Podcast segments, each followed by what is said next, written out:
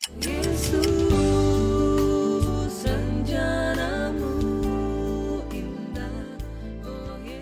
kami mengucap syukur buat hari ini. Terima kasih buat semua berkat-berkatmu dalam hidup kami. Bapak bahwa kami terus mengerti rencana dan kehendak Tuhan dalam hidup kami. Supaya hidup ini kami sungguh-sungguh pakai untuk kemuliaan hormat bagi namamu saja Bapak Karena kami tahu hidup ini bukanlah soal mencapai semua yang kami inginkan Tapi kami harus capai apa yang Tuhan inginkan dalam hidup kami. Berkati seluruh kami yang mendengarkan firman ini pada hari ini. Urapi hambamu yang tidak ada apa-apanya. Di dalam nama Tuhan kami Yesus Kristus Kami buka hati kami untuk dengar firman Tuhan. Yang percaya Tuhan di tengah kita Memberkati kita mereka datang bersama. Amin, amin, amin. Shalom saudara yang terkasih dalam Tuhan Yesus Kristus. Saya percaya hari ini kita semua dalam keadaan yang baik dan luar biasa Karena kita punya Tuhan yang luar biasa Apa pun keadaan di hidup kita hari-hari ini kita percaya bahwa Tuhan itu terus bekerja dalam segala sesuatu untuk mendatangkan kebaikan bagi hidup kita. Tema firman Tuhan hari ini yang saya ambil adalah dari Yakobus pasal yang pertama. Di sana judulnya adalah pengujian dan pencobaan. Saudara, ketika kita mengalami sesuatu dalam hidup kita, ya, ketika kita mengalami tekanan, persoalan, sesuatu yang berat, Ya bagi semua manusia, siapa sih yang mau mengalami sesuatu yang tidak enak? Karena saya percaya setiap kita manusia pasti ingin menikmati yang enak bagi daging kita. Tetapi Tuhan itu selalu bekerja dan dia selalu tertarik untuk membentuk kita, karakter kita, hati kita.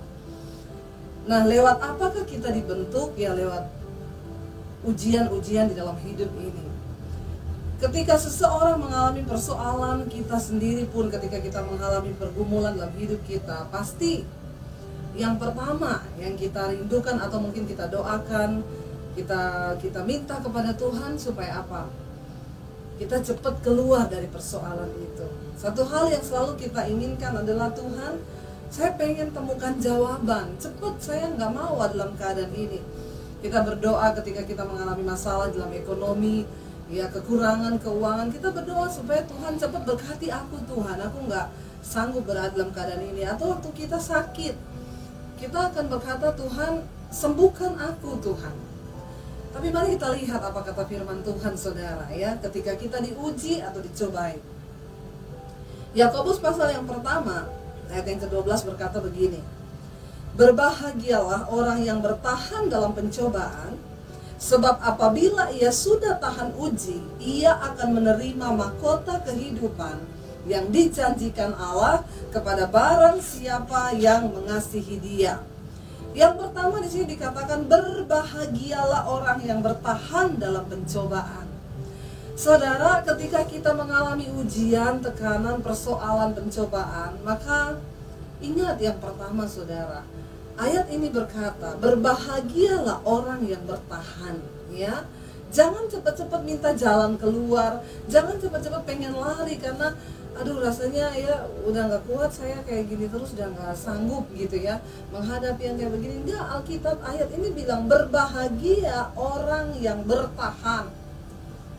Ternyata sering kali yang lebih kita butuhkan daripada jawaban doa adalah kekuatan untuk bertahan Waktu engkau mengalami sebuah pencobaan, percayalah saudara, semua ujian, semua pencobaan di hidup kita itu ada time limitnya. Ada waktunya. Persoalan itu tidak akan terus menerus dalam hidup kita, ya. Kita lihat aja ya. Ketika anak-anak di sekolah sedang mengalami menghadapi ujian, ya, nggak ada guru yang berkata begini, hari ini kita akan ujian matematika, waktunya boleh dikerjakan deh sampai kapan aja. Minggu depan juga boleh dikumpul. Enggak kan? Ketika kita melakukan atau menghadapi sebuah ujian anak-anak di sekolah guru akan berkata hari ini kita akan masuk ujian matematika. Waktunya 90 menit. Tergantung dari berapa soal susah atau tidaknya soal yang kita sedang kerjakan yang pertama yang harus kita ingat, setiap pencobaan di hidup kita itu ada time limitnya, saudara. Tuhan tidak akan membiarkan engkau dicobai terus menerus dalam hidupmu enggak. Karena itu ayat ini berkata berbahagialah orang yang bertahan. Ketika engkau sedang dicobai, jangan hanya meminta jalan keluar, jawaban dari setiap persoalan hidupmu, tapi bilang Tuhan, berikan aku kekuatan untuk aku bisa bertahan dari setiap persoalan yang aku hadapi ini. Karena ketika engkau bisa bertahan, kita masih bisa bertahan dalam pencobaan. Alkitab berkata, itu sudah sebuah kebahagiaan. Berbahagia orang bertahan di dalam pencobaan karena tidak sedikit orang yang tidak kuat dan mereka memilih untuk lari. Waktunya belum selesai, tapi mereka tidak ingin menjalani apa yang sedang Tuhan kerjakan dalam hidupnya. Tuhan kita Tuhan yang mencintai proses. Walaupun kita nggak suka diproses. Tuhan selalu bekerja dengan cara proses. Supaya apa saudara? Karena hanya lewat proses lah hidup kita bisa diubahkan, hati kita bisa diubahkan, cara berpikir kita bisa diubahkan. Firman Tuhan berkata di ayat firman Tuhan yang lain, aku tertekan itu baik bagiku supaya aku belajar ketetapan-ketetapan Tuhan. Ayat ini berkata berbahagialah orang yang bertahan di dalam pencobaan. Hari-hari ini mungkin engkau sedang menghadapi sesuatu yang berat. Jangan terburu-buru cari jalan pintas Jangan terus mendesak Tuhan untuk meminta jawaban atas setiap persoalan, tapi bilang Tuhan, berikan aku pengertian supaya aku tahu apa rencana Tuhan di balik setiap proses yang aku alami ini. Dan berikan aku kekuatan untuk terus bertahan di dalamnya. Kenapa saudara? Karena satu hal yang saya melihat dari setiap proses yang kita alami dalam hidup kita, Tuhan lebih tertarik mengubah sikap hatimu daripada mengubah keadaan. Tuhan lebih tertarik mengubah sikap hati dan cara berpikir kita daripada dia sekedar mengubah keadaan kita. Saya ingat dulu ketika saya terima Yesus pertama kali, saya mendapat tantangan yang cukup berat dari pihak keluarga saya. Dan pada waktu itu, ya karena iman, karena percaya pada Kristus, akhirnya saya disuruh memilih antara Yesus atau keluarga. Waktu itu saya berdoa saya bergumul ya karena ya kalau disuruh memilih saya akan lebih memilih untuk ya kenapa Tuhan nggak jamah hati orang tua saya aja daripada Tuhan harus menyuruh saya bertentangan dengan orang tua saya waktu itu saya uh, ketemu dengan seorang yang dia juga mengalami hal yang sama dalam kehidupannya dia menerima Yesus lalu mendapat tantangan dari pihak keluarga dan ketika itu dia berkata kepada saya, saya hanya berdoa dan berpuasa. Cuma tiga hari saya berdoa dan berpuasa. Saya berkata, dia bilang kepada saya, saya berkata Tuhan, hati orang tua saya itu seperti batang air di tangan Tuhan. Engkau sanggup mengalirkannya ke mana pun engkau ingini. Lalu dia berdoa puasa tiga hari lamanya, dia berdoa puasa tiba-tiba Tuhan menjawab. Ya, satu saat dia dipanggil oleh orang tuanya, tadinya dia sudah uh, dihukum ya dan orang tuanya bahkan berkata kalau kamu tetap memilih mengikuti Yesus, ya kami nggak akan bayari uang kuliahmu.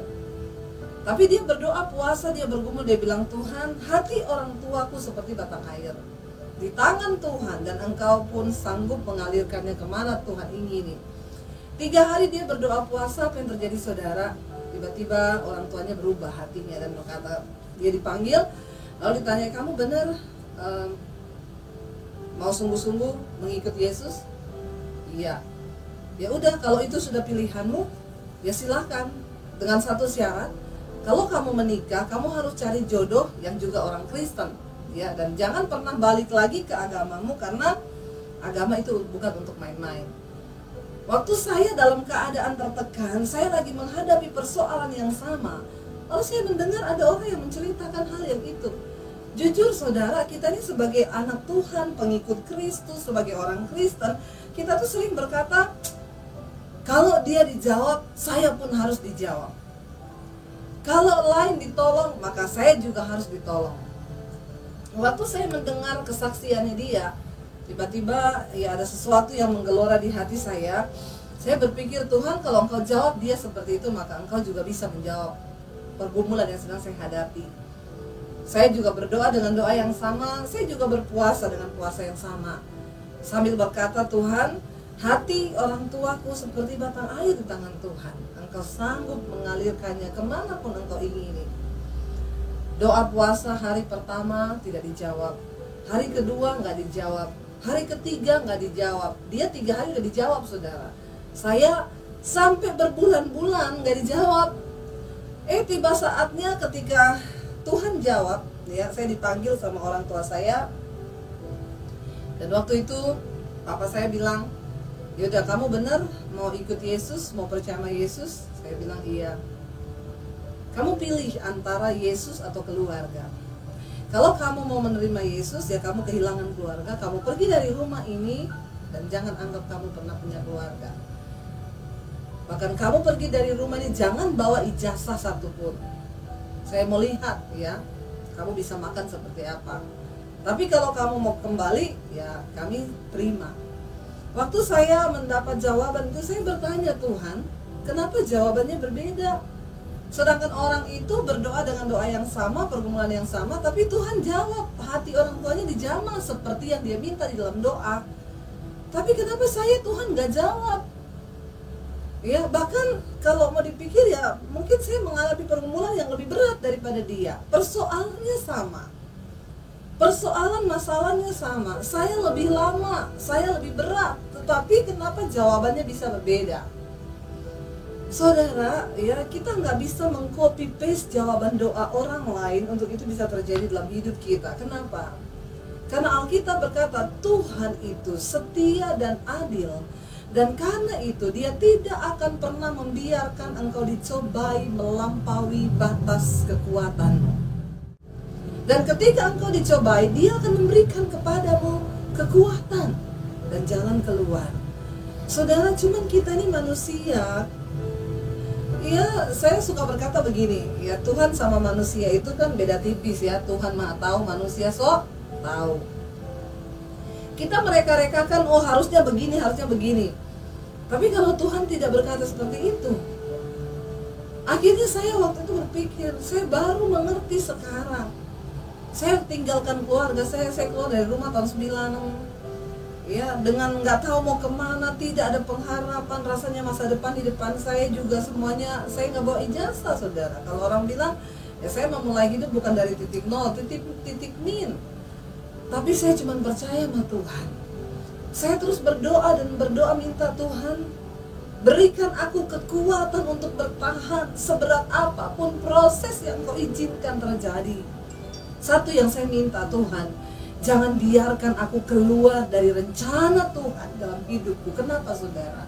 Karena kita semua percaya hanya rencana dan kehendak Tuhan yang akan membawa kita dalam kebahagiaan dalam hidup ini saya tetap bertahan di proses bertahun-tahun ya nggak punya keluarga nggak punya rumah nggak punya uang nggak punya apa-apa saya cuma berkata saya punya Tuhan yang hebat setiap hari saya berjalan dengan air mata air mata dan air mata.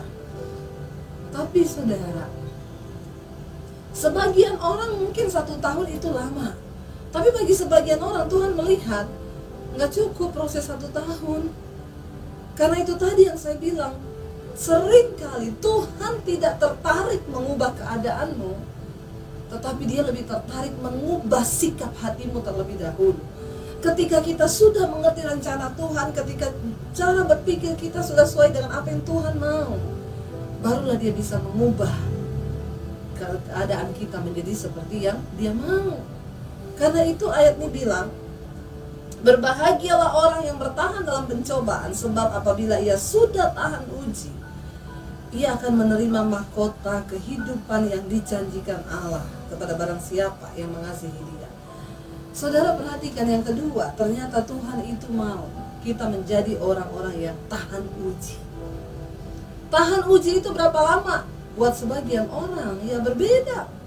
Kekuatan saudara dengan kekuatan saya itu berbeda karena itu Alkitab berkata Tuhan setia dan adil. Dia tidak pernah mencobai kita melampaui batas kekuatan kita.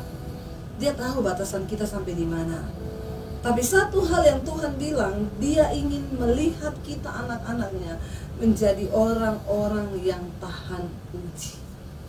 Tahan uji, saudara. Dan waktunya itu kita bisa tahan uji, hanya kita dan Tuhan yang tahu. Kalau engkau diproses sudah sekian tahun tetapi engkau belum menjadi pribadi yang tahan uji, maka proses itu akan terus berlanjut. Bahkan mungkin akan datang proses-proses yang lain dalam hidupmu. Kita tidak punya lagi kesempatan untuk memilih hari ini. Tuhan mau supaya engkau menetapkan hati dan berkata, Tuhan, apa pun yang aku alami hari ini, aku mau tetap percaya bahwa Tuhan tidak pernah meninggalkan aku dan bentuk aku sesuai dengan apa yang Tuhan mau. Satu hal yang aku inginkan Tuhan, berikan aku kekuatan untuk bertahan di dalam kebenaran, untuk bertahan terus mengasihi Engkau apa pun keadaanku Tuhan. Aku mau tetap percaya Engkau tidak pernah meninggalkanku. Lalu dikatakan di sana, setelah kita menjadi orang yang tahan uji, barulah ia akan menerima kata ini firman ini mahkota kehidupan bagi siapa yang mengasihi dia. Ternyata apa sih goalnya dari ujian, pencobaan, tekanan yang kita hadapi dalam hidup ini? Cuma satu, Tuhan yang mau lihat. Apakah kita mau jadi orang-orang yang tetap mengasihi dia di dalam segala perkara? Kalau kita lagi banyak uang, lalu kita bilang Tuhan engkau baik, itu biasa saudara. Orang dunia yang tidak mengenal Yesus juga berkata hal yang sama. Ketika orang semua baik kepadamu dan engkau berkata engkau baik Tuhan karena aku dikelilingi dengan orang-orang yang baik di sekelilingku. Orang dunia juga bisa melakukan hal itu. Tetapi kalau hari ini orang di sekelilingmu sedang mengkhianati engkau, engkau sedang difitnah dan engkau tetap bisa berkata terima kasih Tuhan karena aku percaya apa pun yang terjadi dalam hidupku ini Tuhan turut bekerja untuk mendatangkan kebaikan bagi hidupku. Ini loh orang-orang yang mengasihi Tuhan. Kita bisa berkata, Tuhan aku sakit atau aku sembuh, aku tetap mau bilang engkau baik bagiku. Inilah orang yang mengasihi Tuhan. Hari ini aku sedang dalam keadaan apa pun, aku punya uang atau enggak punya uang, aku mau tetap bilang, engkau baik bagiku Tuhan. Karena aku masih bisa hidup hari ini itu semua karena anugerah. Saudara, orang yang mengasihi Tuhan, kita nggak bisa bilang kita mengasihi Tuhan kalau tidak ada ujian. Kasih kepada Kristus itu harus diuji melewati banyak proses, banyak air mata, banyak tekanan. Karena ketika engkau hanya menerima berkat, berkat, berkat, berkat dan engkau berkata Tuhan tuh baik, Tuhan tuh ajaib, itu biasa. Tapi ketika engkau sedang dalam pergumulan, mungkin hari ini engkau sedang terbaring sakit dan berkata, Tuhan tidak ada lagi pengharapan bagiku. Atau dokter sudah vonis engkau mengalami penyakit yang parah. Saudara engkau sedang berkata Tuhan tidak ada lagi harapan bagiku Tetapi aku tetap mau bilang Tuhan engkau baik bagiku. Itulah orang-orang yang mengasihi Tuhan. Kasih kepada Allah itu harus dibuktikan Dengan iman yang sudah melewati ujian demi ujian. Karena itu hari ini saudara Mungkin engkau sudah mengalami banyak hal yang sakit Tekanan yang berat dalam hidupmu Satu hal. Ingat setiap tujuan atau goal dari ujian dalam hidup kita hanyalah satu, Tuhan mau. Engkau menjadi orang yang sungguh-sungguh mengasihi Tuhan di dalam segala hal. Karena itu hari ini saya percaya saudara, kekuatan kita hanya ada di dalam Kristus. Ketika kita ada di dalam Dia, ketika kita melekat kepada Dia, maka di situlah saudara engkau akan menemukan. Engkau akan tahu seberapa besar kekuatan yang bisa Tuhan berikan kepadamu. Dan engkau berkata Tuhan sungguh bukan karena kuat dan gagahku. Sungguh hanya karena rohmu dan kuasamu yang bisa membuat aku bertahan sampai hari ini kalau saya bisa melewati semua badai semua salib di dalam hidup saya sampai hari ini kalau saya masih bisa berdiri saudara tidak akan pernah tahu berapa banyak air mata yang sudah tertumpah saya kehilangan segala-galanya karena mengikuti Tuhan. Tapi dia Tuhan yang tidak pernah berdusta. Dia berkata berbahagialah jika engkau kehilangan segala-galanya karena aku. Sebab engkau akan memperolehnya lipat kali ganda. Ingat saudara Tuhan lebih tertarik mengubah sikap hati dan cara berpikirmu ketimbang merubah keadaan. Karena itu hari ini mari kita sama-sama membuka hati di hadapan Tuhan. Mungkin engkau juga hari ini sedang terbaring di rumah sakit berkata tidak ada lagi pengharapan. Kita mau berkata pada Tuhan, kekuatan di hidupku Tuhan, hanya aku dapat di dalam Engkau saja. Kami percaya Bapa, Engkau Tuhan yang tidak pernah meninggalkan kami. Engkau Tuhan yang tidak pernah membiarkan kami dicobai melampaui batas kekuatan kami. Hamba berdoa Tuhan bagi setiap mereka yang mendengarkan, bagi setiap mereka yang sedang punya pergumulan yang berat, yang sedang ada di dalam tekanan Tuhan. Biar Engkau menjadi jawaban atas kehidupan mereka. Kami akan buktikan bahwa kami adalah orang-orang yang mengasihi Tuhan. Kami adalah orang-orang yang mengasihi Engkau lebih dari semua kenyamanan daging kami di dunia ini bentuk kami Tuhan, uji kami, bahkan proses kami Bapa. Supaya kami keluar sebagai orang-orang yang menang, bahkan lebih daripada pemenang. Kami mau buktikan Tuhan bahwa kami mengasihi Engkau. Supaya suatu saat ketika Engkau datang kembali ke dunia ini, kami adalah orang yang layak untuk menerima mahkota kehidupan itu Tuhan. Berikan kekuatan bagi setiap mereka yang sedang menghadapi pencobaan ujian hari-hari ini Terima kasih buat kekuatan untuk bisa bertahan.